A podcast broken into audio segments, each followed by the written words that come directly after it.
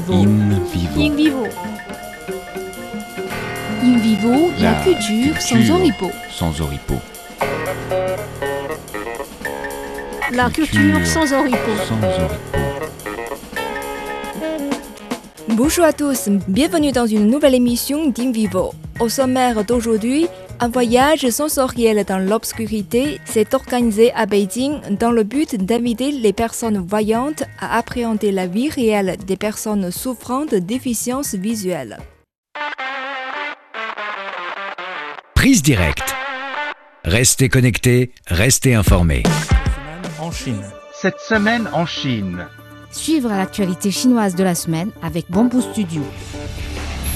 Pour tout savoir sur l'économie chinoise, embarquement immédiat dans Classique. Cogito, Cogito, un nouvel angle pour comprendre l'actualité. un nouvel angle pour comprendre l'actualité. Écoutez Bamboo Studio sur votre plateforme de podcast. Que ressent-on lorsque l'on vit dans l'obscurité? Récemment, un voyage sensoriel dans l'obscurité rapproche les personnes qui ont la vue de la vie réelle des malvoyants. Reportage. Donc maintenant, il est important de mettre de côté vos smartphones et toutes vos affaires qui pourraient briller dans les consignes là-bas et n'oubliez surtout pas vos montres intelligentes. It's really important that you don't forget your watch. It has to be in there as well. C'est une requête obligatoire pour participer à un voyage dans l'obscurité. Ce programme baptisé Plein de Crew Dialogue in the Dark invite le public chinois à appréhender la vie réelle des malvoyants dans le but de promouvoir la compréhension et la tolérance de la société à l'égard des groupes souffrant de déficiences visuelles. Plein de qui se traduit par vache aveugle en allemand, est un jeu d'enfant populaire auquel on joue les yeux pantés en Suisse et dans le monde entier. Le programme Voyage sensoriel dans l'obscurité a été inspiré par le premier restaurant obscur au monde, Blendecourt à Zurich et en Suisse, où les clients voyants dînent dans l'obscurité totale et découvrent ce que c'est que d'être aveugle. Écoutons la présentation de Christina Fasseux, présidente de l'association Plein de coups en Suisse. Tout d'abord, euh, c'est clair. Si on va dans un restaurant, on peut veut manger bien. Ça, c'est le plus important. Ils vont veut manger bien. Puis ça, c'est clair. Ça, c'est aussi dans la plaine des cours. Euh, vous entrez dans le restaurant et puis l'entrée avec la réception, la caisse, tout ça, ça, c'est bien sûr dans la lumière. Comme ici, où il y a des, peu, des petites armoires où on peut mettre après les choses parce qu'on veut que vous déposez vos montres, euh, le iPhone, tout ce qui peut faire de la lumière. Et les dames, bien sûr, aussi les, les sacs à main. Parce que si on perd le sac à main dans le noir, c'est un peu difficile de le retrouver. Et puis quand même, un sac à main pour une dame est précieux. Oui. on a tous ces trésors là-dedans. Alors aussi, dans la réception, il y a aussi le menu qui est écrit. Puis comme ça, on peut déjà voir un peu qu'est-ce qu'on voudrait manger. Et puis après, euh, il y a le personnel qui va chercher les gens, les guider à leur place. Et puis bien sûr, on répète de nouveau le menu pour qu'on puisse calmement choisir aussi le vin et tout ce qu'on veut. Et puis après, on est servi. Pour les personnes qui sont aveugles, on apprend très bien à manger avec le four et le couteau et tout ça, à manger proprement. C'est clair. Mais pour quelqu'un qui n'est pas habitué, c'est un peu plus difficile. Alors, euh, si on parle aux gens comment vous allez manger, entre, on découvre que beaucoup nous disent après, vous savez, à la fin, j'ai pris mes mains. On ne voit plus rien. Embarrassés et complètement perdus, une fois entrés dans l'obscurité, les voyants perdent soudainement le sens de direction. Conduits par une guide malvoyante venant de l'équipe pleine de coups, les participants s'installent l'un après l'autre devant une table. Ils se communiquent et cherchent à toucher la main de leur voisin afin d'avoir le sentiment de se localiser et d'apaiser l'angoisse de se trouver dans le noir. Bernadette est serveuse au restaurant plein de coups à Bâle. Elle est l'une des deux guides malvoyantes au service de la présentation de plein de coups à Beijing. Comment elle arrive à trouver la direction à suivre dans la toute obscurité? Écoutons ses explications. We have the, the wall. I touch the wall. Nous avons le mur, je touche donc le mur. Ensuite, quand je rentre à l'intérieur, je sais que je dois aller un peu plus loin, n'est-ce pas? Je sais alors qu'il y a peut-être 8 ou 9 marches. J'ai mes mains in devant, puis je peux toucher la table, puis je vais à la table. autour de la chaise, puis je donne la chaise dans la main d'un visiteur et je vais à la chaise suivante. Lorsque la dernière personne s'assoit, je peux sortir directement pour prendre l'autre groupe, et ensuite je sais que je dois aller un peu plus à gauche et faire la même chose. Et à Blindecou, en Suisse, nous avons une ligne sur le sol pour la remplir avec les pieds. C'est plus facile. Et là, j'ai touché la table à faire ça. Je sais où je suis. On va toujours dans le même sens. Nous allons toujours à droite et restons à gauche. Grâce à l'assistance de la guide, les visiteurs entament une courte expérience à l'aveugle. Doucher et savourer des ingrédients, expérimenter la vie quotidienne des personnes malvoyantes, notamment en écrivant et en jouant à des jeux. Après avoir vécu une brève expérience de cécité, une participante révèle ce qu'elle a éprouvé dans l'obscurité.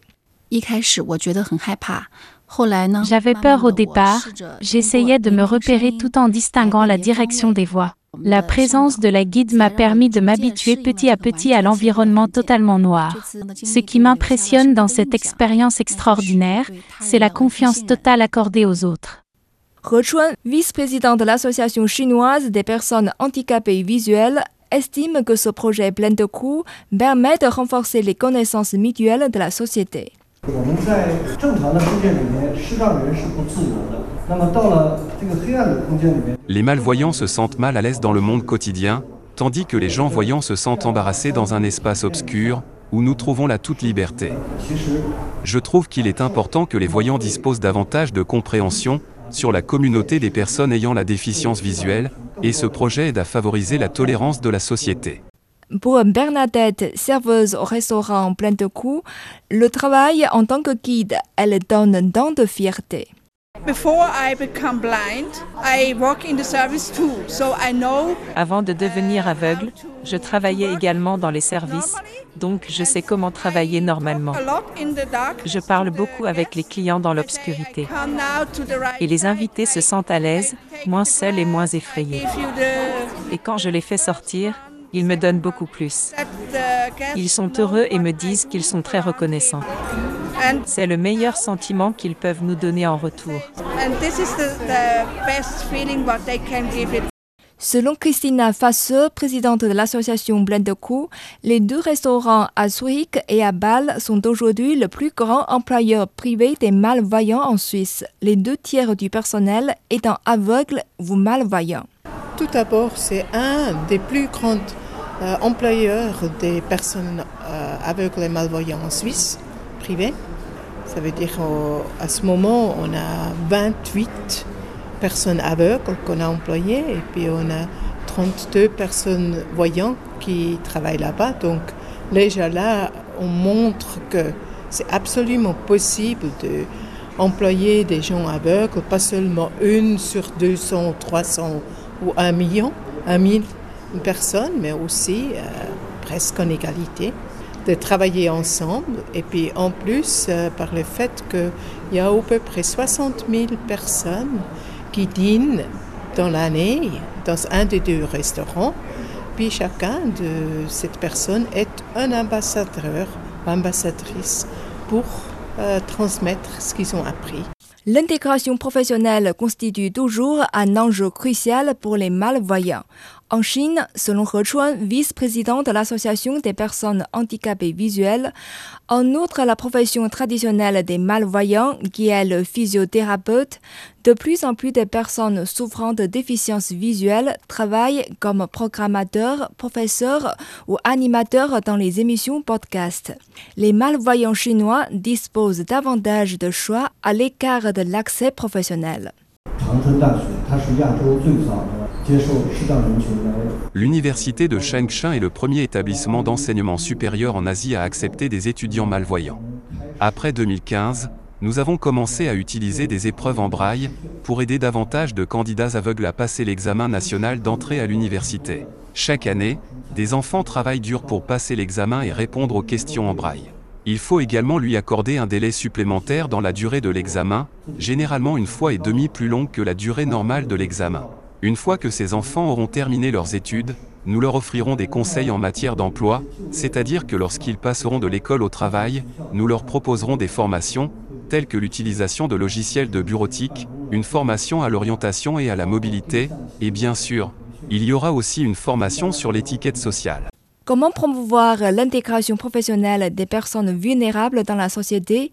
Christina face à ses opinions. Moi, je pense quand même que pour le moment, c'est toujours très efficace si on a un quota. Ça veut dire si le gouvernement ou les grandes compagnies sont obligées d'employer un certain nombre de personnes. C'est très clair, l'industrie libérale n'aime pas cette situation, mais j'ai vu un mouvement euh, international qui s'appelle Global 500. C'est des grandes compagnies internationales, aussi parmi, par exemple, Novartis, Roche, des grandes euh, global players qui se sont engagés de dire dans leur rapport annuel, qui montre les choses financières, aussi de dire combien de personnes malvoyantes ou combien de personnes avec handicap sont engagées et travaillent pour eux. Et puis à ce moment-là, si il faut montrer ce nombre, on veut être bien. Et puis on oblige tout le monde d'avoir dans ses départements et directions, d'avoir un certain nombre, parce qu'autrement, autant de rapports annuels, il y a la question combien de personnes handicapées travaillent dans votre département? Et puis vous devez dire non. Dans ce cas-là, on va réfléchir la prochaine fois quand on engage des personnes. Mais c'est très clair, les personnes handicapées ne veulent pas être engagées par pitié. On veut être engagé pour notre compétence et connaissance. Mais à un certain point, c'est comme avec l'intégration des femmes, peut-être il faut une politique qui dit dans une compagnie, si on a deux dossiers euh, à la même rigueur, ben, il faut avancer la personne avec handicap. Comme à un certain moment, on a dû dire oui aussi, en cas, dans ce cas-là, on avance la, la femme pour arriver peut-être à 30% du management être féminine. Comme ça, ça marche. Voilà, c'est la fin de cette édition d'Invivo. Merci de l'avoir suivi. À la prochaine.